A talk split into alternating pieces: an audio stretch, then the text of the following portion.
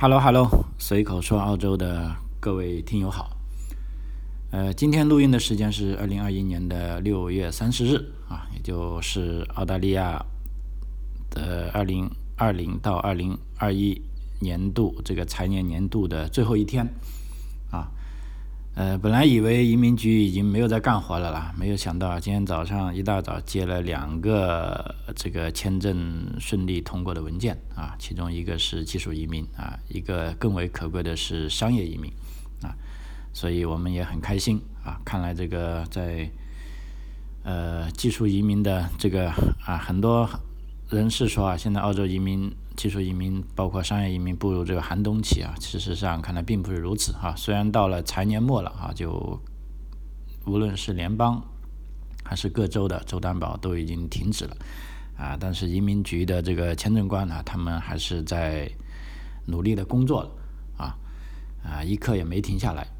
啊，而且在这个呃。可以说，在这个新冠疫情大流行期间，哈，澳大利亚的这个移民政策啊，在去年的一个财年里，我们看来啊，也是呃跌宕起伏啊，不断的有各种各样的消息啊，所以就趁着这个啊今天这个时机啊，不如啊老张我呢就跟大家再介绍一下，怎么稍微略带总结一下吧，就是说从。大流行啊期间，这个澳大利亚移民政策到底有什么新的变化啊？以及呢，为一些准备来澳大利亚留学的朋友啊，因为这些留学的朋友呢，最终他们还是想拿到绿卡的。那么在这里呢，你们到底应该在选择这个所学的专业的时候啊，选择以后的职业的时候，如果要考虑到移民啊，那应该有什么一个？呃，办法啊，当然了，这个办法不是说非常精确的点对点的，但是，呃，我们可以想的，它的趋势啊，大概就这样啊。我觉得这也是对朋友们选择专业是非常有帮助的啊啊，因为这段时间虽然是这个疫情时期啊，这个澳大利亚国境也没有开放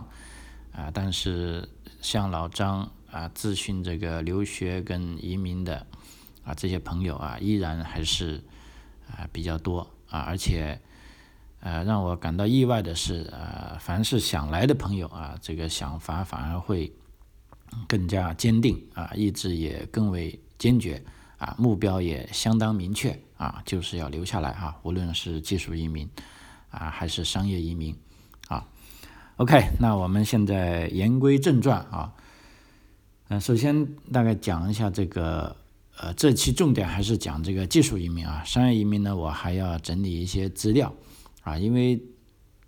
商业移民呢，在呃大流行期间呢，其实是受到联邦政府的照顾的。啊，无论是这个配额，还是审批的这个进度啊，甚至入境豁免啊，现在商业移民都是有各方面的优先权利了。啊，所以如果已经拿到。啊，这个商业移民签证的朋友啊，无论是幺八八还是幺三二，啊，无论是临时居留签证还是永居签证，啊，如果你们做好准备了，都可以过来啊。为什么呢？因为尽管澳大利亚边境没有开放啊，但是持有这些移民签证的朋友是享有豁免权利的啊。所以这个政策一定要了解啊，不要因为啊听说澳大利亚国境在封锁啊就不来啊。啊，或者没有往这边想啊，我觉得呃，这个信息啊，大家一定要了解啊。当然，最终来不来呢，要根据你个人的跟家庭的实际情况啊。OK，啊，所以商业移民在整个疫情期间呢，是基本上都是利好的消息啊。当然，在明年明天开始啊，新财年开始呢，这个呃商业移民的州担保的门槛会有比较啊大的改变啊，也就是说门槛提高了。啊，这也是老张的节目里，在一两年前我记得就已经在提醒大家了啊。现在等于说这方面是靴子已经落地啊。具体提高的啊方式呢啊，其实各个州都各有不同啊。那么老张会在之后的啊专门的节目里啊，在分析这个商业移民的政策里啊，跟大家讲一下啊。OK，回到这个技术移民啊，技术移民我们知道澳大利亚的技术移民呢。啊，其实有几个职业清单啊，这个我相信大部分朋友都知道了。比如说啊，第一个呢是联邦政府级别的，联邦政府级别呢就有两个啊紧缺清单，一个是叫做中长期啊职业技术紧缺清单啊，那么这个清单上面呢，大家就可以申请幺八九的，也就是说独立技术移民。另一个呢，联邦级别呢还有一个短期啊这个短缺类型的技术移民清单。啊，那么呢，这个呢，一般来说呢，就并不是所有的都能申请幺八九，但是四九幺呢，啊是可以的啊，或者下下到各个州的州担保呢，只要在这个名单里面都是有资格的啊。这是联邦级别两张表，然后各个州呢又根据啊各州的这个经济发展情况啊，有自己的这个州担保的啊列表清单啊，这就是如果要申请幺九零。或者四九幺啊，关系到州担保类别的朋友啊，需要非常注意的啊，这张职业清单啊，比如说南澳洲的职业清单啊，跟这个北领地的职业清单，那就是有不同的啊。那么维多利亚州的技呃呃这个州担保的移民啊技术清单，跟塔斯马尼亚州的又是不同的啊。所以有朋友说这个澳大利亚移民技术移民这个。政策啊，你说复杂也复杂，因为它表格很多啊，令人眼花缭乱啊。但说简单也简单，只要你理清楚了脉络啊，其实就那么几张表啊。那么另外呢，今天我们要重点讲一下，其实除了啊传统意义上的这刚才讲的三张表啊，是在这个新冠疫情大流行之前的三张表啊。这主要当然这主要的三张表，因为为什么呢？各个州它有的是根据这个雇主。的这个需求，还有一个是啊，对雇主移民的方式专门的一个啊列表啊，但这个表呢就啊不是说啊非常普及，因为啊凡是找我做咨询的这个移民咨询的朋友都知道哈，虽然雇主担保移民从商业上来说，比如说我们做这个行的可能能啊赚很多钱。啊，当然不能说赚很多钱，就是说利润会高一点。啊，但是老张我是不推荐的啊，至少不是优先推荐的啊，因为这个雇主担保移民呢，啊，除了你需要自己努力之外，啊，其实另一方面呢，是对雇主也是有要求的，而且本来就是这个增多周少的情况下，啊，可以说啊，只适合一些条件啊比较好的，比如说至少你要有这个预算支付能力的，第二呢，要有一定的。啊，工作经验的，啊啊，这种就或者就等于说要跟老张这种年龄差不多的啊，这种朋友呢，而且又没有其他可以选择的啊，那么这种情况下我才会啊进行推荐啊。那么正常的，尤其是刚刚从这个呃大学毕业的，比如说在澳大利亚留学的留学生啊，另一个呢是在中国的。啊，这些大学毕业之后，然后又工作了五年左右的啊，这些三十多岁的朋友啊，那么在这些人群当中呢，一般来说我都会尽量想办法啊，给你们做这个啊技术移民的啊这个签证申请啊会比较好啊。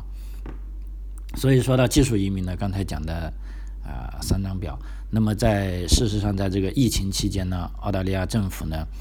啊，应对这个边境管制政策的变化啊，又推出了一个啊新的列表啊，这个英文名呢，它叫 Priority Migration Skill Occupation List，啊，这就是呃中文翻译呢叫做优先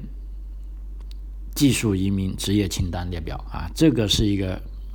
非常有特色的列表，因为为什么呢？它这个列表呢，首次提出呢是在二零二零年的九月，也就是说在去年九月，我们知道也是在这个新冠疫情啊，在全世界啊大流行的期间啊，那么澳大利亚政府推出这个职业技术清单呢，是为了确保啊少数关键的职业啊可以得到填补，并且在澳洲创造这个啊就业机会，所以根据这个澳大利亚联邦。技能委员会的专家建议呢，以及与联邦各部门啊的协商，确定了这个啊优先职业清单啊。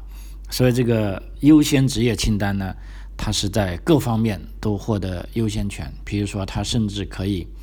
啊对边境封锁的这个政策啊进行豁免啊，所以今天我也跟大家主要讲讲，因为这个它一个是新政策，第二呢，我们刚才讲的获签的一个绿卡的朋友，他就是走的这个优先技术移民啊职业清单，那么他这样走下来之后呢，一方面。他的绿卡签证被批之后，如果他想入境，可以立即入境啊。他不像啊其他啊签证类型一样，要么就被受限了，不能入境；要么你就要额外获得一些豁免啊。所以说呢，这个我已经呃之前也讲过，在澳大利亚的这个新财年的一个啊关键词，就是说要经济复苏啊。所以这个 PNSO 要清单呢，它的职业呢是指在能够满足关键的智能。关键行业的这个技能需求啊，支持和恢复经济发展啊，而且呢，这个 PNSL 的清单它会不断的变化的啊，它是随着澳洲技能啊这个人员需求的变化和新数据的来源的出现啊，并且评估澳洲对各项啊这个工作技能的需求，对优先职业啊会不断的做出调整啊。我在跟踪这个 PNSOL 的过程中呢，其实我也发现啊，虽然有人说澳洲移民有些技术移民遇到寒冬，但是如果我们从 PNSOL 这个清单的啊发展史来看，其实是可以说是非常有积极意义的啊，尤其是对啊咱们这个啊来自中国的申请者啊。呃，为什么这样说呢？让我们慢慢往下看啊，因为有的时候你看这个移民政策呢，一个你要看它每个点它释放的什么政策，第二个呢，你要看它本身的一个政策它的这个延续性怎么样啊？这个其实我认为是更关键的啊。比如说，通过看这个 PNSOL 清单，就发现啊，澳洲政府它不仅嘴上说我们需要新移民，但是它在实际行动中也做出来了。啊，这个呢是更为关键的，啊，呃，因为啊，老实说呢，你当口炮党是很容易的啊，说说而已啊，但是你一旦要把一件事情做好，你必须要行动起来。那行动起来呢，我们就要看这个行动计划啊，如果他有行动计划，也有行动目标，也有确实的这个实施措施，那我们认为啊，这个事就是啊非常积极的啊，所以从跟踪这个 PNSOL 列表的这个。过程中呢，我们看到啊，澳洲政府其实是非常需要技术移民的，也是非常啊呃欢迎啊各行各业的啊技术移民尽快返回澳洲啊，这个很关键，是要尽快返回澳洲啊。啊，让我们来看一下这个 PNSO 要啊，它的这个前世今生啊。因为到目前为止，根据澳大利亚联邦移民局官网的更新呢，这个 PNSO 要的职业已经啊增加到这个啊四十一个啊，这是非常了不起的啊！因为什么呢？啊，我们在从 PNSOL 的刚出生的时候，回到这个二零二零年的九月二日啊，当时联邦政府呢是公布了啊 PNSOL 的职业呢有十七个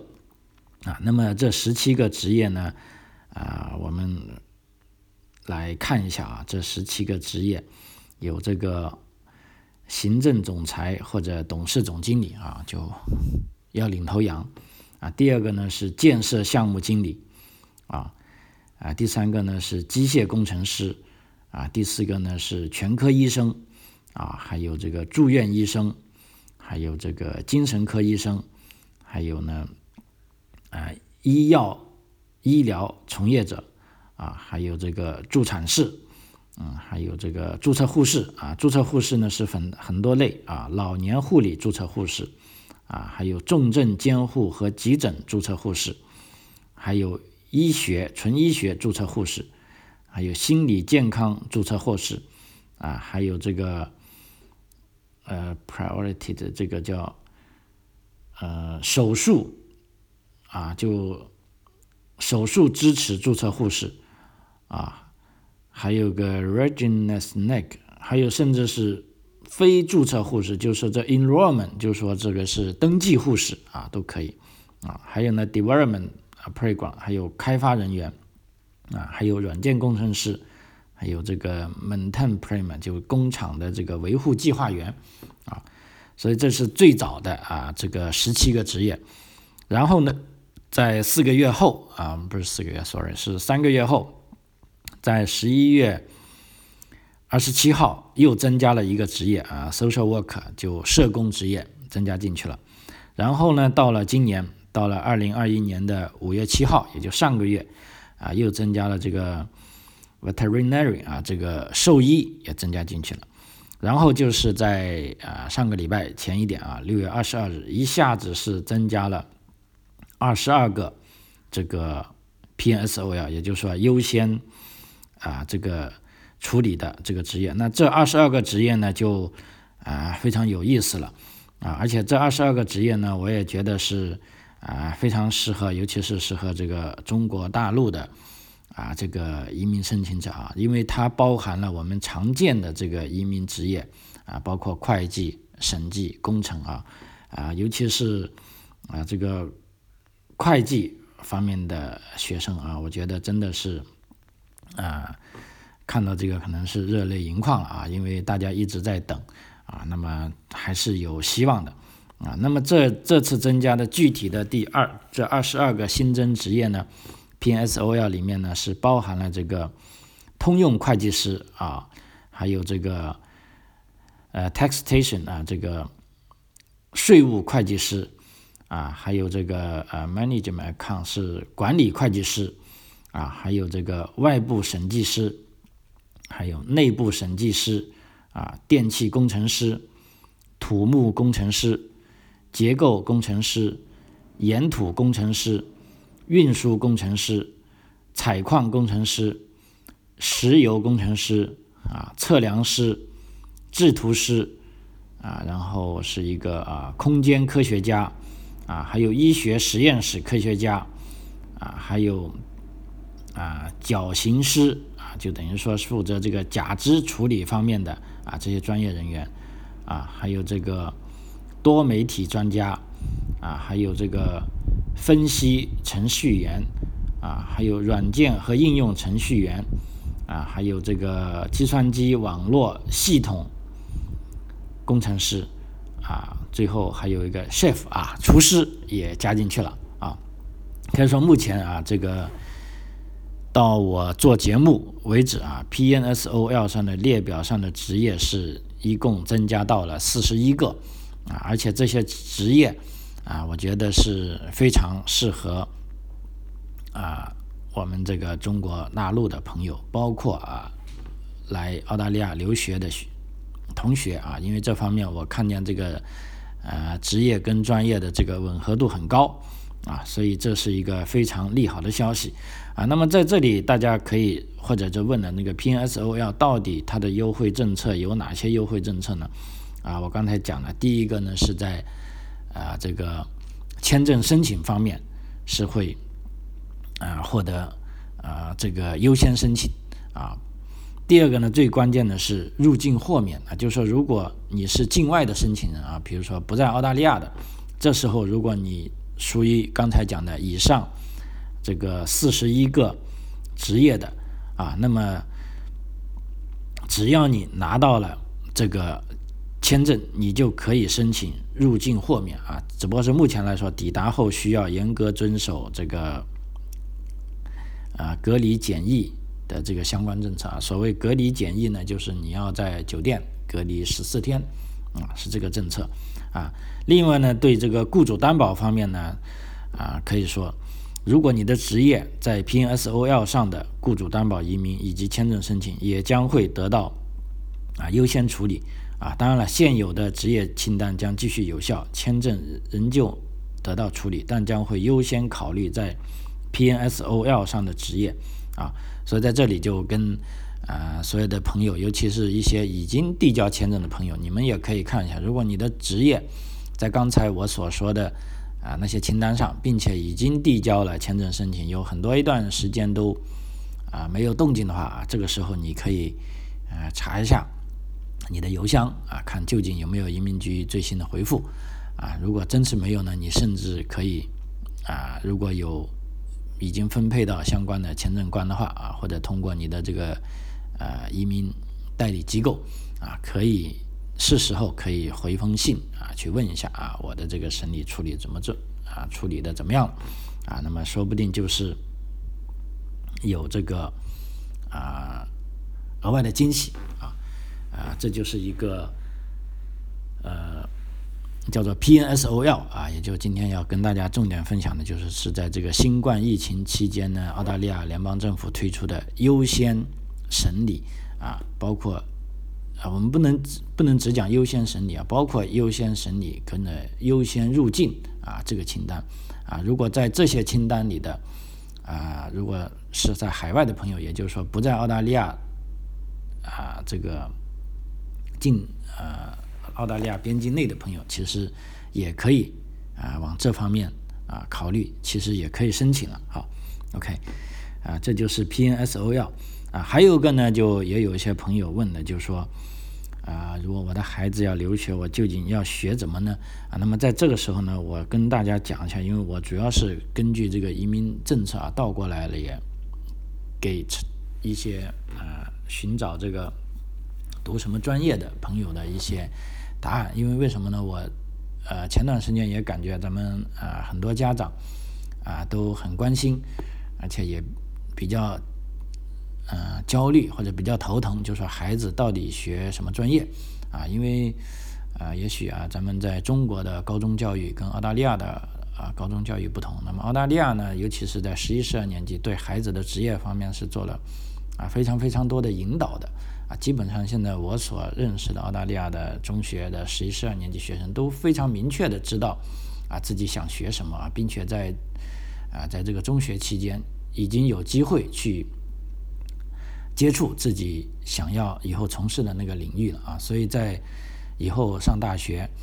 啊选专业的时候就基本上没什么困惑啊，就像我女儿她选的那几个啊专业，她都是非常确定的啊，你想让她改还不容易。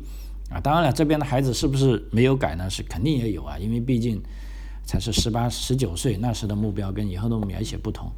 啊。但是呢，这也许他们上大学，通过遇到一些事情或者学了一类东西啊，觉得自己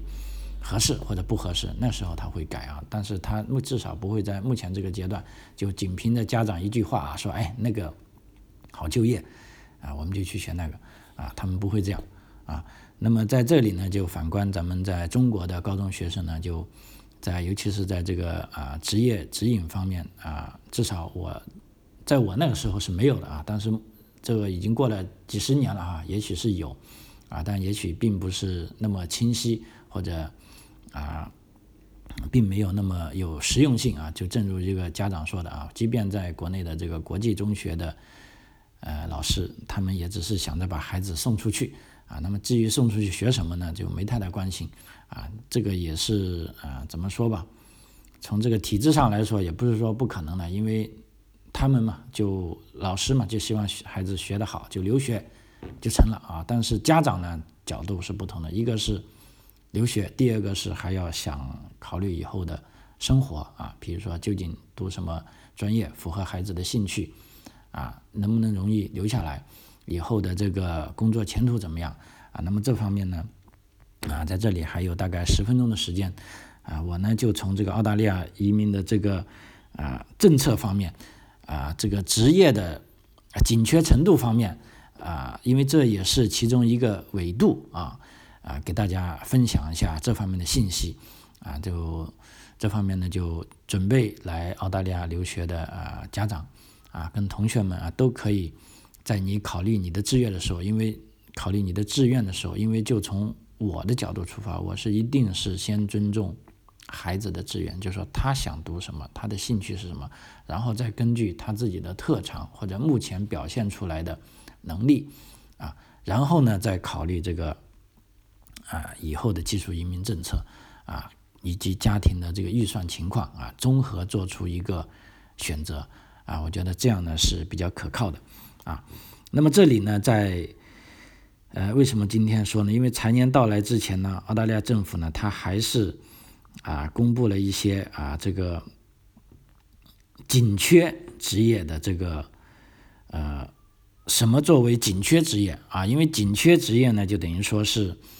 啊，澳大利亚根据啊自己的这个生产力发展状况来判断的。比如说我这个职业这五年内都会紧缺，那个职业我十年内都会紧缺。那么作为呃想来留学并以后啊留下来的同学呢，那你们就可以根据这个紧缺的程度跟他的这个时间段来计算啊自己的留学生涯。比如说哎。三年后，如果这个职业紧缺紧缺五年的，那正好四年后或者三年后我毕业了，那他还是属于紧缺职业。那么这时候呢，啊，我无论是从政策上还是真正的这个社会需求上，啊，都属于紧缺的程度。那我的这个就业到最终拿下绿卡的这个程度就大很多啊。所以在这方面，我认为有非常啊大的这个啊指导意义啊。目前呢啊，根据啊。澳大利亚联邦以及各州这个州各州政府担保的这个职业需求量啊，我看了这个列表，主要是将这个职职业啊区分为以下六大类啊。第一个呢是一级高级的职业啊，目前全澳的一级高级的职业呢有五十七个职业啊，那么呢这个就是一个可以说呢是当前考虑，比如说要来留学了啊，这个移民的侧重点啊，短期内呢是绝对的。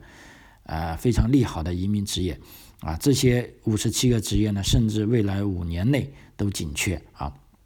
啊，由于这个清单比较长，我就没法读下去了，我就呃挑一些啊比较重要的，譬如说呃这五十七个职业呢，包括这个职业经理人，还有所有类别的会计啊、工程类、农业、医学啊、部分的 IT 类以及技工类啊。啊，所以这些职业呢，我们看一下啊，其实这跟刚才讲的 PNSOL 是大部分吻合的，比如说它五十七个还多了一些啊，所以无论从短期和长远来看，这些职业都是比较稳，而且是长期需求的啊。第二类告急的呢是等于说是中等的紧缺职业啊，一共有八十七个啊，那么这八十七个啊职业呢？可能缺乏的程度呢是在两个两到三年内啊，那么这就适合呢已经在读的啊同学来考虑啊，譬如说这个有这个基建类的人才啊，比如说地质学家啊，还有这个项目建造商，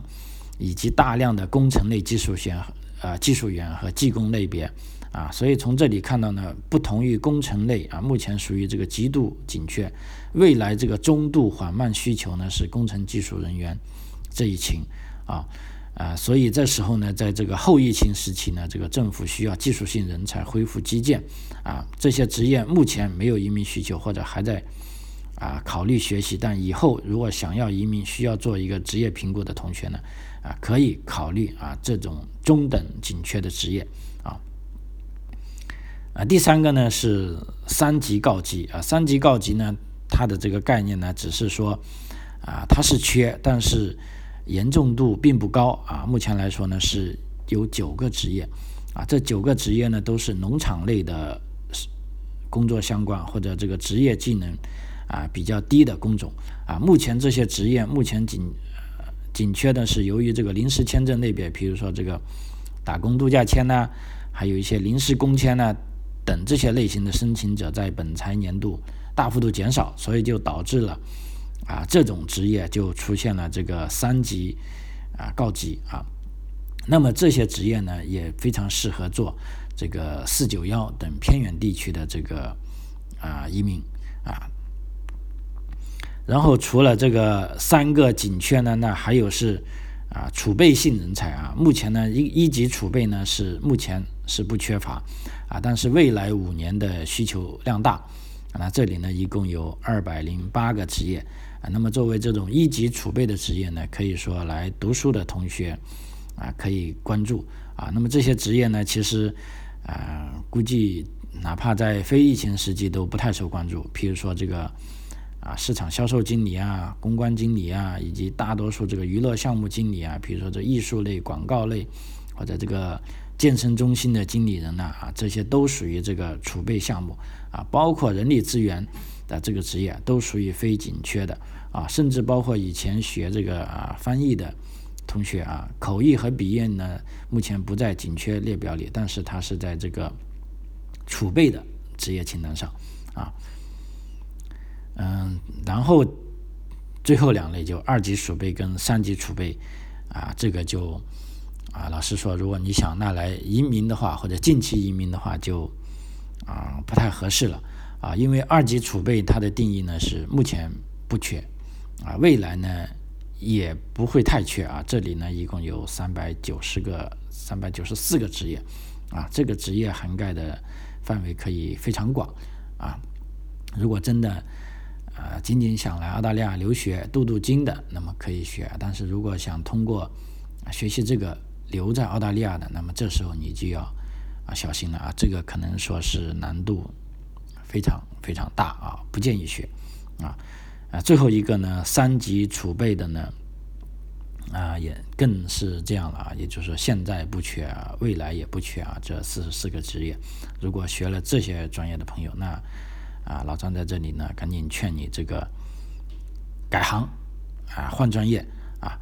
啊，这也是一个必然的选择啊，不要做任何拖延了啊，嗯，最后再补充一句，在澳大利亚学习呢，就。啊，只要你付出努力，啊，呃，然后呢，你如果觉得不适合自己，其实你可以随时换专业的啊。这个也是我非常啊羡慕的一点啊，就是说一个人啊，他在任何一个时候，他都有一些不同的认识啊。比如说我刚才讲的，啊有的学生他在高二、高三的时候，他决定哎。比如说我要当工程师，然后学着学着，突然间的不对呀，哈，这个不是我喜欢的，那他也学不好呢，那这个中间呢，他又换成艺术啊，啊，甚至啊这些呃非常另类的这个职业啊，那么这在澳洲的孩子当中呢，都是啊非常普及的啊，也是啊具有数据统计，大概有每年有百分之三十的孩子在换专业啊，这个很正常的啊，所以。在这里呢，咱们对于这个留学生家长朋友啊，也提个醒啊，如果孩子来澳洲经过了一两年学习啊，如果他想换专业啊，这时候呢，我们家长不必过于担心啊，你要做的是呢，好好的跟孩子啊沟通一下啊，为什么要换专业？是由于兴趣的变化，还是学习的这个难度太高啊，还是由于其他原因啊？啊，我想这个一定要啊跟孩子啊好好。商量啊，那么作为学生呢，也需要跟家长啊心平气和的啊谈啊，因为根据澳大利亚的这个留学生保护政策呢，你上了大学，你就是成年人啊，你的这个成绩都属于你的个人隐私。如果你不想让父母知道成绩啊，那你父母是不会知道成绩的啊啊，这个是咱们啊很多中国的家长都是很抓狂的啊，但是这个。啊，没办法啊，我们也要慢慢学会把这些自己的孩子成年之后，把他当成成年人看待，啊，那么在这个时候呢，只要啊，本着这个心平气和的商量，因为呃，孩子嘛，都是父母的呃心头肉啊，我相信在这方面，孩子也一会一样会理解父母，当然父母他肯定会理解孩子的，啊，那么在这种情况下，通过呃协商。换专业也好，或者换学校也好啊，这都不是说不行的方法啊。关键就是说啊，作为咱们学生，要对自己的这个行为啊负责任啊。我觉得这就是一个成年人他该做的事情啊。那么老张呢，我们在前年、去年啊，由于这个疫疫情的影响啊，也的确有朋友啊做了这些啊换专业，甚至换学校啊。那么我们觉得都处理的。啊，相当好啊，啊，等于说这个还是可行的啊，所以尤其是在这里啊，咱们告知在中国的这个家长朋友们啊，如果孩子要提出换专业啊、换学校，这不是一个天大的事情啊，应该学着以平常心啊来化解它啊，来帮助他啊，因为留学生在海外其实啊。有的时候也并不是说我们在呃想象的那么光鲜啊啊，因为每个家庭情况不同啊，有的留学生是很刻苦的啊，当然也有一些是啊这个啊败家的啊都有啊，但是啊这个生活嘛啊就是这么丰富多彩啊，我们理解每一个人所做出的啊选择 OK 啊，随口说澳洲啊，这一集就到这里啊，非常感谢您的收听啊，我们下期再见，谢谢。